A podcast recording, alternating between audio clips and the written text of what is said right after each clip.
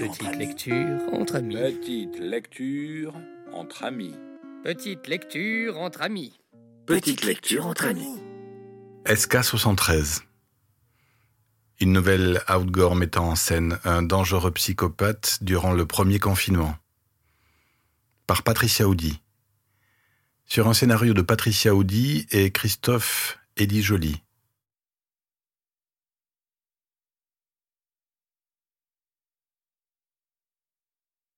Le 7 mai, 52 après JC, jour de confinement, comme aurait dit SK73, Kin Jivegog galérait sur sa batterie.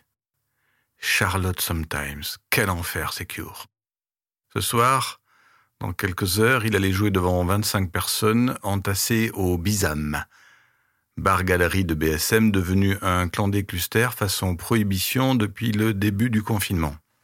Les rideaux seraient baissés, comme d'habitude les portes menant à la petite salle de concert à l'arrière, calfeutrées.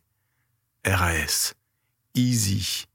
Pourtant, quand les deux gendarmes, dont un petit nouveau à museau effilé, sentant le parigot à plein nez, toquèrent à sa porte, ses tripes sevrières. La charmante Sissi, son épouse flambant neuve, grimaça de concert. Il leur proposa du café, bien que ce fût davantage l'heure du thé. Les gendarmes furent brefs et directs, ce qui soulagea Keane et Sissi d'entrer. Personne n'évoquerait les soirées interdites du Bizam. En revanche, on avait besoin d'un appât pour confondre SK-73. Keane avait toutes les qualités requises, tout terrain, téméraire. On le jalousait partout dans la vallée, jusqu'au point d'avoir envie de l'y éparpiller. Keane rougit, il ne pensait pas être si connu. Mais il y avait un mais dans le dispositif qui était censé ramener le psychopathe à ses premières amours, le pipette, ou qui que ce soit de montagne. C'est que la neige avait fondu très haut et, en tant qu'asthmatique, il allait en baver pour ce qui y a plus de 3000. L'avento, au moins, on est sûr que ça marche, avait gémi Keane, lorsqu'on lui avait annoncé la funeste pénurie. On avait réglé ce détail, lui assura le collègue de Bobby Tête de Veau, en lui tendant le fameux flacon pressurisé. Aïe Il se rappelait avoir entendu parler du petit nouveau de Paris. Son collègue, il le connaissait bien, une vraie flèche, au comptoir du tonneau, chope en main, dès 17h30 pétante. Mais, au moins, c'était du circuit court, on pouvait faire confiance. Keane, d'abord étonné de la requête, accepta. Il ne doutait pas de la réussite de l'entreprise. Avec une femme nommée la chasseuse, il avait plus que l'habitude d'être pris pour cible. Incroyable Kin Jivegog fait des repérages pour le prochain épisode de sa web-série Fuego. Une autorisation préfectorale lui a été accordée. Tournage demain, 8 mai, à une heure non communiquée. BSM nage en plein suspense. Ce connard de faufier, je vais le buter qu'il retourne dans ces putains de montagnes. Non content de me donner des ordres, de réécrire mes unes, il m'a carrément piqué ma rubrique. On ne lui a jamais dit que l'excès de points d'exclamation, c'est pour les anorexiques du style. Déjà Adolphe, maintenant Keane. Qui se ressemblent s'assemblent. Ils se croient vraiment au-dessus des lois. Ils sont en dessous de tout. 9 mai, 53 après JC. C'est la première fois que ça m'arrive. Je l'ai raté. Moi, le tireur d'élite. Incroyable Kin Jivegog a pris une balle dans le postérieur alors qu'il servait d'appât pour SK-73. L'histoire du repérage était une fake news. En effet, votre quotidien favori a collaboré avec les forces de l'ordre afin d'attirer le tueur dans un piège, mais ça a raté, hélas. Son lit d'hôpital, couché sur le côté, on le comprend, il raconte comment il a échappé au tueur. Adolphe est en train de déshonorer notre journal, mais je continue de lutter en sous-marin. J'ai mes indiques. A priori, Kinge avait fait un backflip qui lui aurait permis, aidé par une nappe de brouillard, de s'en tirer, même avec un pruneau dans la fesse droite. Sois précis pour une fois, Adolphe. Ce Kin, quel skieur habile tout de même? SK-73 a admis son premier tir raté dans une de ses désormais célèbres cartes de visite, sur laquelle s'est rué Adolphe et sa science du titre. Incroyable SK73 nous écrit Le suspense est abominable Entendu dans la rue principale aux abords du PMU de BSM. 7 sur 8, ça ferait quand même un podium au championnat de France de tir. C'est peut-être surtout le début de la fin. Le déconfinement, c'est pour dans deux jours. La fin du cauchemar? Nous y étions. Le 10 mai, à minuit, BSM fut pris de folie. Les habitants et ses pièces rapportées s'étaient bestialement réconciliés, certains à la limite de l'accouplement. Tous brûlèrent les attestations de déplacement maudites sur la place du village, dans un genre d'autodafé vengeur, festoyant comme s'il s'était agi de l'armistice, pensant naïvement que la guerre était finie. Des gens, surtout des jeunes, dansèrent nus sur une musique néo-médiévale en fumant du cannabis. Il ne manquait plus que ce bouffon d'Adolphe F pour compléter ce grotesque tableau. Le 11 mai, dès l'aube, une longue file de voitures reprit d'assaut les ronds-points. La plupart des Parisiens repartis dans l'autre sens, un peu comme dans le dernier Mad Max, les bimbos à l'avant du capot en moins. Un cas resta dans sa cave, frappé d'un cocktail d'inertie et de stupeur paralysante, de la coupe rose aux ailes du nez, ayant aspiré jusqu'à la plus petite goutte de jaja. Cela faisait peine à voir, tous ces visages pâles alors qu'il avait fait si beau. Certains locaux continuèrent d'applaudir les soignants à vingt heures chaque soir. Une poignée d'insurgés jetèrent leurs masques usagés dans l'Isère en signe de protestation. De quoi? Personne ne sut. Voilà. Le colon Pipette a cédé la place au short Pipette. Mais cet hiver-printemps 2020 restera comme le moment où l'on n'aura pas eu le temps d'user son fart. Sur les plateaux de télé, les rageux, avides de ronger le corona jusqu'à l'os, évoque déjà une deuxième vague, continue à causer cluster, regrettant déjà la litanie statistique des morts. Il faut pousser jusqu'à BSM pour rencontrer les optimistes. Selon eux, il n'y aurait plus de meurtres avant longtemps. Le déconfinement remet trop de gens en circulation pour choisir, puis isoler ses proies et, tranquillement, les buter en s'amusant un peu avant. D'ailleurs, SK73 nous l'écrit. 11 mai, 55 après JC. Je n'aurai plus jamais la paix. Fuck Macron. À BSM, tout le monde se sentit à nouveau en sécurité. Ce 11 mai, à 11 heures du matin, en contrebas du chemin d'Ebrel, 1877 mètres d'altitude, Polo, 75 ans, s'arrêta pour pisser lors de sa première randonnée post-confinement qu'il était batte de baguenauder de nouveau. La neige tombée en masse pendant la tempête de l'avant-veille avait presque entièrement fondu sous les 20 degrés, sauf sur les bas-côtés. Il dirigea ludiquement son jet d'urine qui, sous la chaleur, fit fondre le résidu de neige et émerger une sorte de boucle de métal. Il concentra alors toute la puissance de sa vessie prostatique, achevant de déterrer une partie de l'objet. La dernière goutte délivrée, il se baissa, sans même remonter sa braguette, grande ouverte, comme sa bouche. Quand il comprit ce à quoi il avait affaire, il piqua un sprint digne de lui faire remporter le 100 mètres au Kakoshims Game. Polo est formel, c'est le fusil de Jeannot. Il est siglé de ses initiales, J.C. Bobby Tête de Veau regarda les autres membres de la gendarmerie. Furax. Pourquoi, on peut me dire, ce fusil n'a pas été retracé par vos services plus tôt? Il y a bien eu une giga perquis chez les chasseurs assez tôt, non? Devant l'attaque de mutisme général, Polo, qui venait de perdre son souffle, mais aussi son permis, saisit l'occasion de défendre les autorités. Mais Jeannot, euh, il n'a pas pu être perquisé. Il est à l'EHPAD de Mourier depuis des années. Bobby Tête de Veau poussa un soupir exorbitant. Et on n'a pas un proche sous le coude?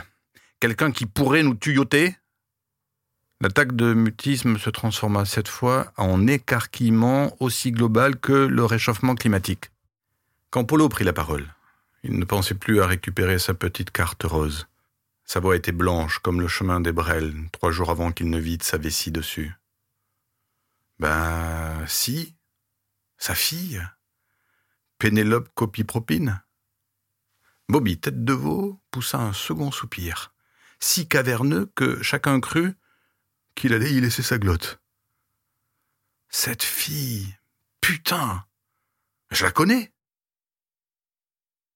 Derrière la vitre de son bureau inondé de soleil, Adolphe Faufier, en sueur, avait lui aussi du mal à respirer, maintenant que Bobby Tête de Veau était parti, lui livrant, par on ne sait quelle opération du Saint-Esprit, mais certainement pas par sympathie, le scoop de sa vie.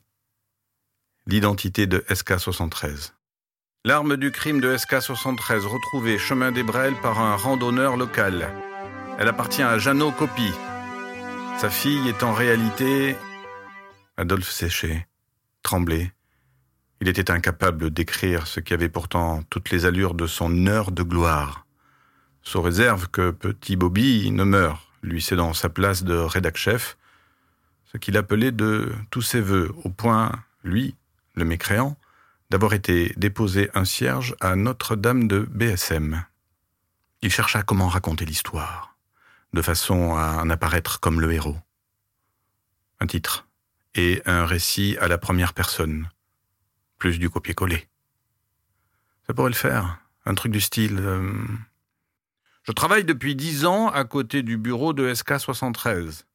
Le tueur était une tueuse, ma collègue, Pénélope Copie-Propine. Des frissons me parcourent rétrospectivement l'échine.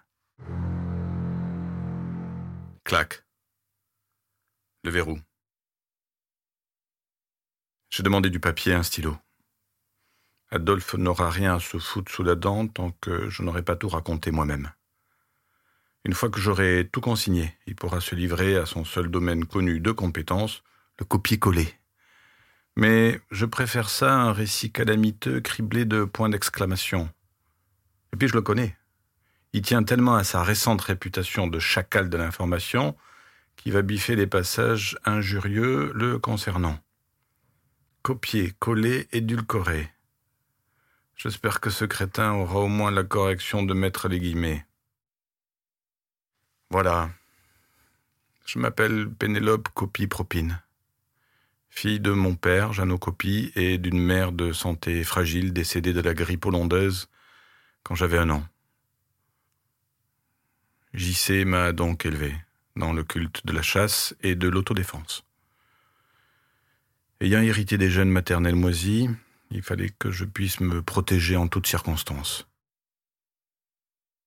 Hypochondrie sévère précoce, diagnostiquée à six ans, j'étais malade tout le temps mon père a dû déménager au Grand Air. De Paris, eh oui, nous avons atterri à BSM. Quelques années plus tard, après plusieurs rechutes, on a fini par le trouver le remède pour faire dévier la trajectoire de mes peurs. Dixit le toubib familial philosophe, le biathlon. Cela tombait bien. Le stade était à 200 mètres de la maison. Devenu la calamity Gen locale, j'ai tout raflé. Médaille, Titre.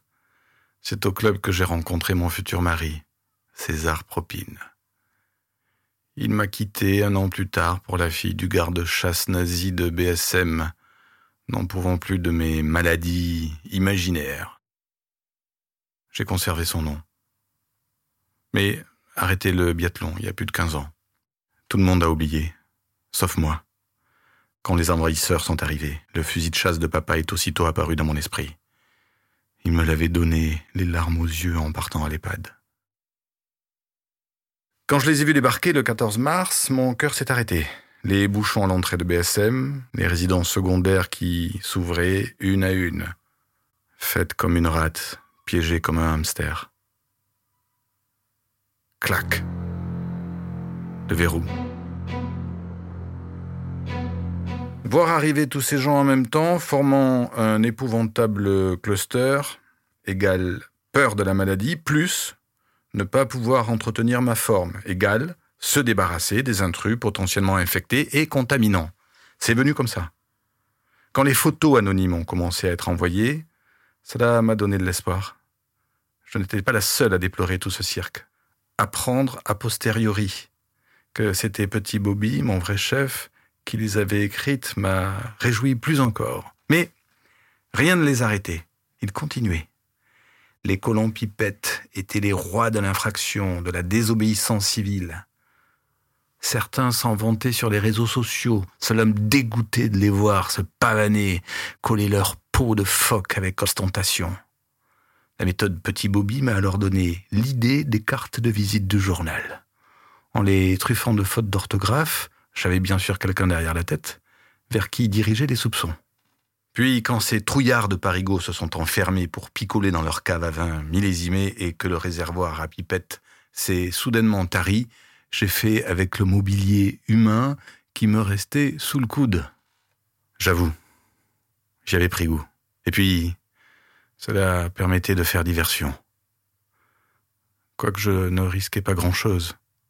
En vingt ans de faits divers, je suis bien placé pour savoir que les gendarmes d'ici se noient dans un doigt de gnôle.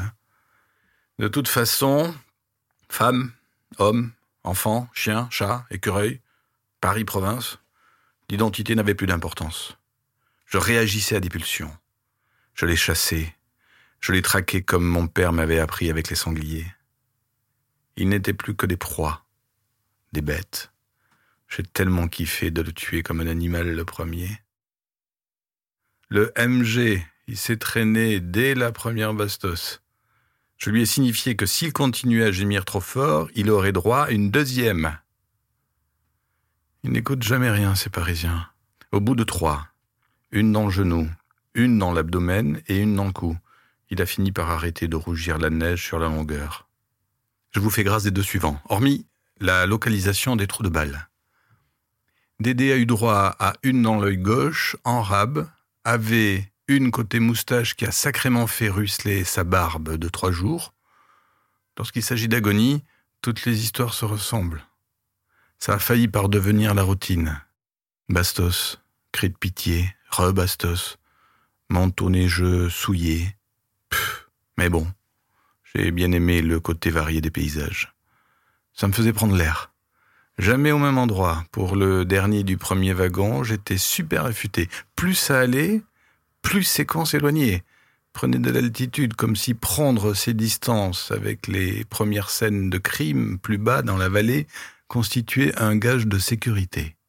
L'hélico du PGHM avait beau tourner plusieurs fois par jour pour repérer les contrevenants et ou potentielles futures victimes, à qui il ne pourrait hélas si je parvenais à mes fins, pas coller 135 euros d'amende, il n'avait jamais réussi à rien.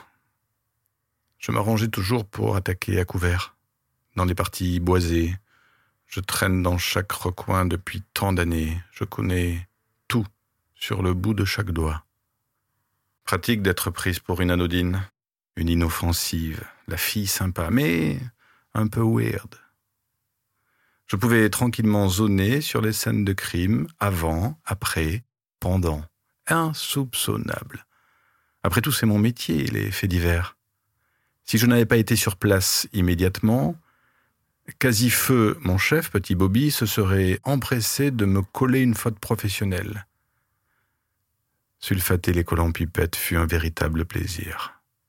En éliminant cette engeance qui outrepassait ses droits, alors que moi j'en rêvais, j'ai connu l'extase. Clac. Le verrou. Paradoxalement, pour moi, l'hypochondriaque, la vue du sang a provoqué une sorte de jouissance physique. Je prenais enfin le pas sur ma peur de tout ce qui touche de près ou de loin à la maladie, à la mort. Petite parenthèse. Ah, on s'était bien foutu de moi à l'époque. Mais je constate que nous voici désormais au pays des masques bleus. Des vrais petits clones, même quand ils sont tout seuls dans la pampa. Ils le mettent, les andouilles. Adolphe Un tuyau pour ta vie d'après. Toujours être en avance sur son temps. Revenons à nos moutons. Pourquoi? Comment? Etc. Je suis journaliste, carte de presse 85 820, et je vais répondre aux questions de base les plus importantes.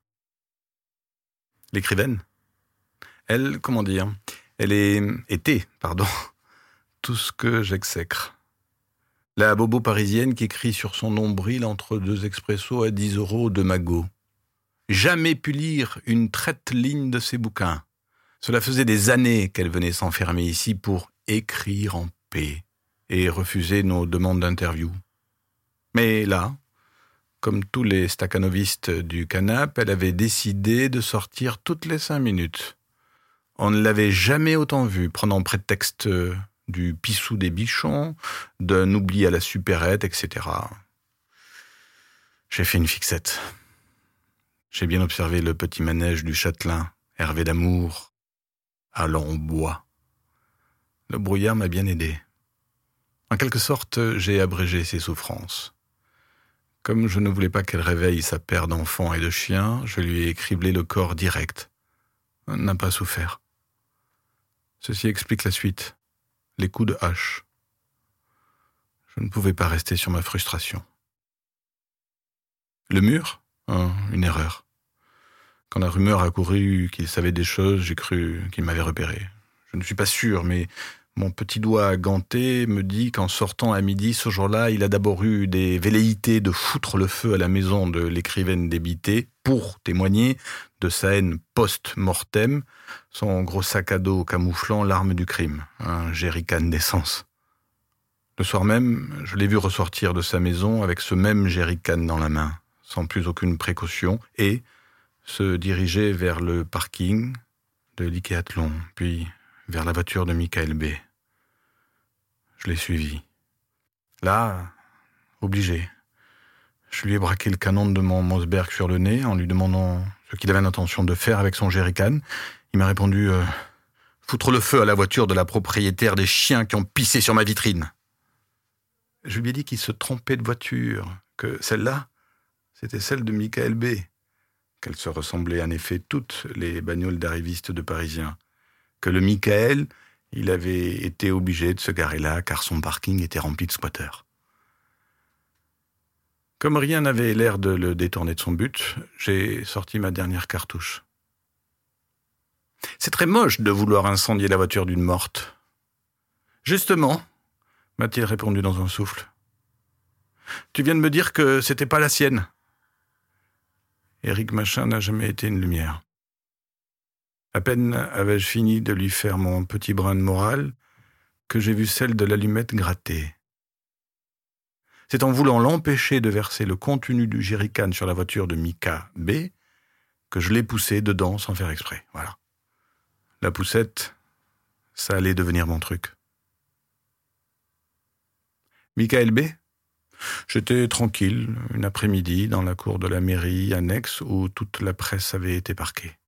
Et là, je discute avec un collègue des faits divers de Marie Patch. Il me dit Hé, il y a quelque chose que je piche pas. Pourquoi, si c'est toi qui couvres SK73, ton collègue, le Adolphe, euh, je sais plus quoi, est venu nous demander si des photos des corps entassés dans le camion morgue nous intéressaient Il a dit que si oui, il pourrait nous les remettre demain matin, première heure, juste avant notre bouclage. Mon sang a fait un front flip. Pas question que ce crevard d'Adolphe sorte le moindre scoop, même s'il avait préempté ma rubrique. Je savais que les clés du camion étaient en possession de Michael en tant que président de la commission sanitaire de crise. Ce trouduc d'Adolphe avait dû négocier quelque chose avec lui. Le soir même, juste avant qu'il ne plie ses gaules en vidant sa bière, je lui ai mis un somnifère dans sa chope. C'était la première fois que je droguais quelqu'un à son insu, et je dois dire que j'ai mis la dose. Je pense que les jours suivants, il a eu du mal à écrire quoi que ce soit. Déjà que, comme je ne savais pas exactement ce qui allait se passer, j'ai zoné pendant plusieurs heures dans le lieu que je supposais être celui du rendez-vous. Oh, la tête de monsieur le directeur. Quand je me suis pointé dans l'entrepôt dans lequel on avait calfeutré le camion frigorifique, en prétextant qu'Adolphe, qui ne se sentait pas très bien, m'avait confié cette mission, Michael a fait une moue que je qualifierais à minima d'antipathique. Oui, il me détestait depuis le jour où son infernal ado de fille s'était fait choper pour trafic de coq à Alpes 3000 et que j'avais oublié de ne pas le nommer dans l'article, malgré ses appels à la discrétion, relayé avec insistance par Petit Bobby, toujours enclin à ne froisser aucune autorité.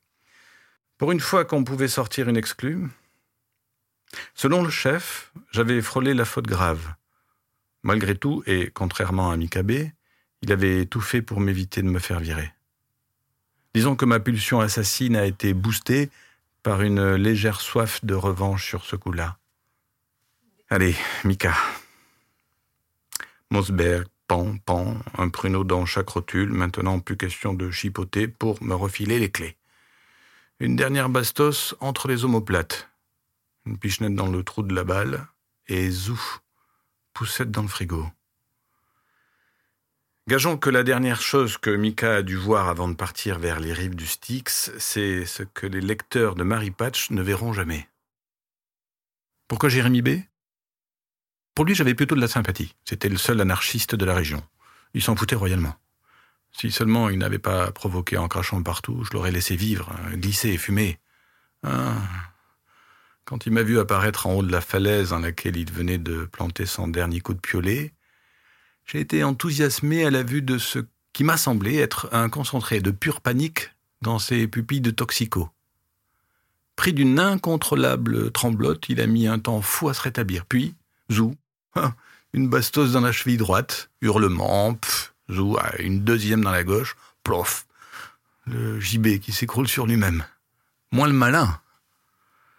Ça n'est suivi une scène pénible où il s'est traîné à mes pieds en quémandant ma pitié. Pas d'humeur, hein, mec. À 33 ans, il méritait bien une petite session crucifixion. Malgré son petit gabarit, il pesait son poids, le Jérémy. Pas évident de le manutentionner. Je n'aurais pas dû faire un nœud de chaise, ça donnait un indice, mais l'habitude. Ne me faites pas passer pour pire que je ne suis. Je achevé avant, trois bastons dans le cortex. Oui, je sais, mais la date du déconfinement approchait, et il n'y avait plus que lui à se mettre sous le canon. Il n'a pas eu de chance. J'ai su plus tard que des locaux l'avaient dénoncé une fois de plus aux gendarmes, en le voyant s'équiper et partir, mais sa peau ne valait visiblement pas qu'on déplace un hélico. Sur le moment, j'avais été étonné de ne voir aucun vol de surveillance d'ailleurs. Après cette mise en scène macabre et spectaculaire, je me suis dit que j'avais atteint le sommet de la carrière de SK-73, que ça allait peut-être suffire. J'en avais un peu assez de tout ce sang. Les scornios de gendarmes parisiens ont organisé le piège Kinjivegog avec la complicité de l'autre bâtard d'Adolphe. Alors, euh, j'ai dû reprendre du service. Au fond de moi, sûrement que j'avais envie que ça s'arrête, que l'on m'arrête.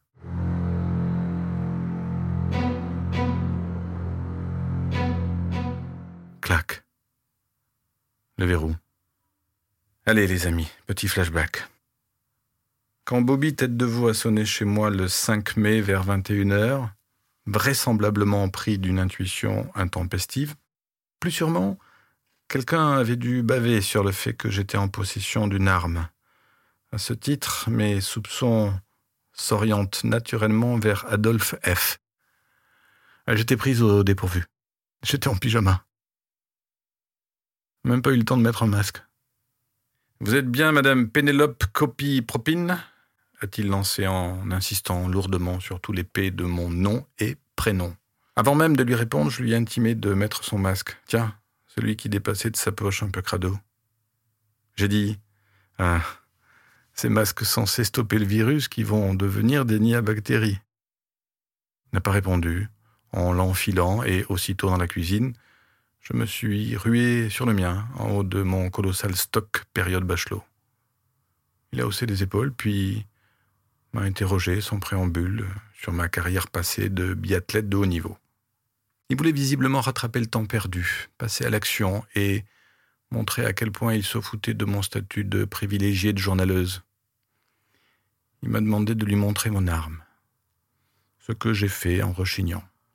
Ma carabine était rangée depuis plus de quinze ans en haut d'un placard qui n'a jamais connu le plumeau. En la prenant, Monté sur mon escabeau, j'ai respiré incidemment de la poussière me semblant datée des pharaons et j'ai imaginé instantanément mes poumons devenant noirs comme du charbon. Le cancer n'était pas loin. BTV s'est marré en soupesant l'engin. On dirait un peu un jouet, non? On ne peut pas tuer des gens avec ça. Il est reparti, comme il était venu, sans s'excuser du dérangement et en retirant son masque tandis qu'il me lançait un Au revoir en appuyant à nouveau bien sur tous les P de mon nom et prénom. Clac. Le verrou. Après le départ de Bobby Tête de Veau, j'ai refermé la porte, pris une douche bouillante avant de désinfecter tout mon corps et mon visage au gel hydroalcoolique mixé avec de l'eau de javel, fin fond des narines comprises.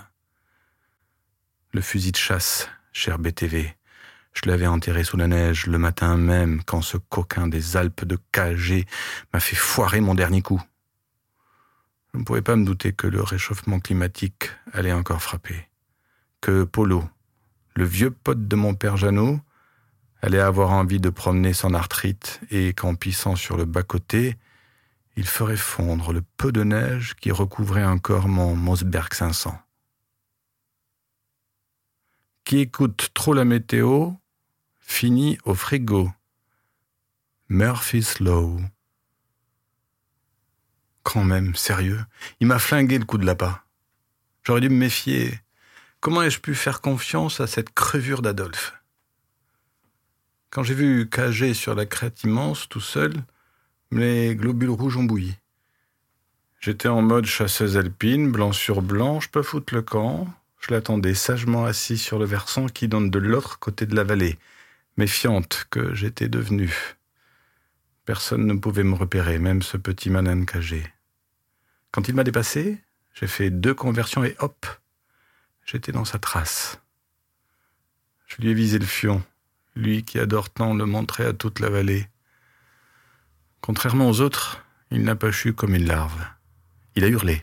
Au secours Touché Touché Comme s'il jouait à la bataille navale, et là, j'ai compris, grâce à l'énorme Larsen qui a résonné dans la montagne, que il était équipé d'une oreillette. À l'instant où j'ai capté ce qui se tramait, il a exécuté un backflip et est retombé quelques mètres plus bas. Je ne pouvais plus le voir. Et de toute façon, il fallait que je me casse vite fait. Coup de bol. Il a commencé à neiger. On n'y voyait plus rien d'un coup. J'ai filé sur mes skis, en mode Kilian Jornet, sur la descente finale de la Pierramenta. À mi-chemin, vers le chemin des Brels, j'ai paniqué et eu envie irrépressible de me débarrasser du fusil, que j'ai planqué, vite fait, sous un bon mètre de neige. La météo n'annonçait pas de redoux. Qui écoute trop la météo hmm. À noter. Finalement, je n'ai tué que des Parisiens, à part le mur, mais lui, c'était un accident. Et Jérémy B Aussi. On a appris en fouillant sa camionnette et en trouvant sa carte d'identité qu'il était né dans le 18e. Quant à Kinjivegog, le seul vrai local, je me demande si c'est pas un acte manqué. Clac. Le verrou. Le 11 mai, Bobby Tête de Veau n'a pas pris la peine de sonner. Il a défoncé ma porte façon NCIS. On avait retrouvé le fusil de chasse de papa. Rien ne prouvait que je m'en sois servi. Merci mes gants chirurgicaux. Hygiénique au rayon fruits et légumes, intraçable question empreinte. Mais Bobby, tête de veau, a jugé que c'était assez pour m'inculper. Le fusil, Papa me l'a donné à moi et il y a ses initiales dessus. Et vu que je n'avais aucun alibi pour les meurtres, que j'étais même à chaque fois sur place, la seule chose qui a dérouté BTV, c'est que je sais viser. Alors, pourquoi ce festival de balles perdues? Enfin, pas pour tout le monde. Je lui ai dit dans un accès incontrôlé de vantardise, vous pensez bien que j'ai fait exprès de les buter à petit feu? J'avais vraiment envie qu'on m'arrête, que tout s'arrête. Clac, le verrou. Ça se rapproche. Ça semble durer des heures à chaque fois, ce service de repas. Une porte, une autre, et ainsi de suite jusqu'à ce qu'on ouvre la mienne. Je me bouche les oreilles. Je n'en peux plus. ce bruit permanent, la lumière artificielle, la bouffe immonde. La gardienne vient de me déposer mon plateau comme tous les jours, sauf que je ne sais plus quel jour on est. Cela pourrait faire une semaine, comme un mois, comme un an. Le menu du jour? Salade de betterave à entrée, côte de porc purée, compote de pommes. Même les pas de voisin, celui de mon padré, crépuscule fatal. Fait mieux, j'en suis sûr. Totalement insipide. Deux jours que je porte bien mon surnom, nez bouché. Je ne sens plus rien. J'ai la gorge qui gratte. Je suis sûr que j'ai de la fièvre. Vous êtes bien Pénélope copie propine Je revois les postillons du gendarme parisien voler au ralenti quand il m'a dit bonjour. Le seul jour en deux mois où je n'avais pas mis mon masque. Je pourrais faire un procès à mon père et à mon ex-mari. Une telle accumulation de P dans un seul nom n'est-elle pas criminelle? Je rigole. Mais j'ai peur.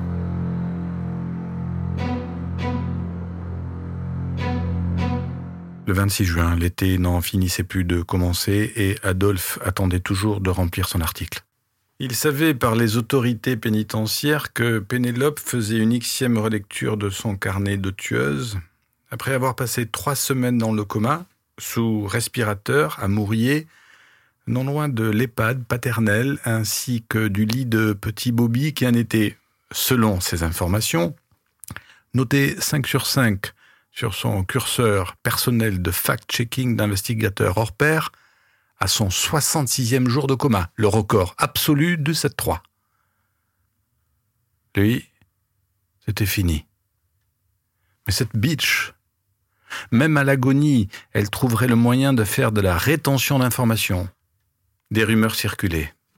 Elle aurait signé chez Micheline Affon, l'éditrice polémique de Chroniques assassines et autres cold cases. Il lui faudrait un moyen de tuer cette exclusivité dans l'œuf. Pour une fois, il avait prié pour qu'elle ne clamse pas, du moins pas avant d'avoir tout raconté. En attendant, il en était réduit à faire du remplissage sur la deuxième vague qui, on n'en savait rien, mais on en était à peu près sûr, n'allait pas manquer de finir son job au sein des 80 et plus.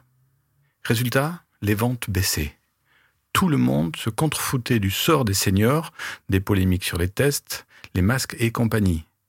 Les locaux voulaient du SK73. Ils en réclamaient à longueur de courriel des lecteurs. La vie au journal était sordide. Les directives étaient claires.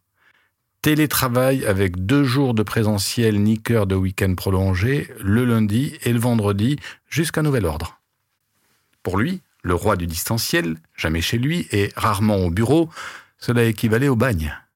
On était justement vendredi. Ce n'était pas encore aujourd'hui qu'il enfilerait son board short pour faire du stand-up paddle sur l'Isère. Voici qu'après s'être furtivement entiché d'investigation, il regrettait le temps, pas si ancien, où il tartinait sa confipote inspirationnelle sur les vertus de la nature, à longueur de colonne et pouvait rider à qui mieux mieux sans avoir rien besoin d'écrire derrière. Il haïssait cette salope quileuse départementale. Jusqu'au bout, il allait l'attendre, son jour de gloire journalistique, allant de pair avec sa promotion qui risquait, à force, de partir en cacahuète. Il savait qu'une fois le scoop de sa vie publié, son poste de rédac-chef par intérim allait devenir permanent. Quel Sa SK croupirait en prison jusqu'à la fin.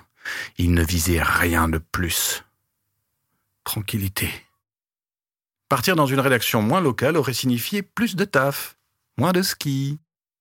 Il se voyait déjà en haut de la piste. Il sentit à peine la main de petit Bobby, survivant du pays des respirateurs, lui tapoter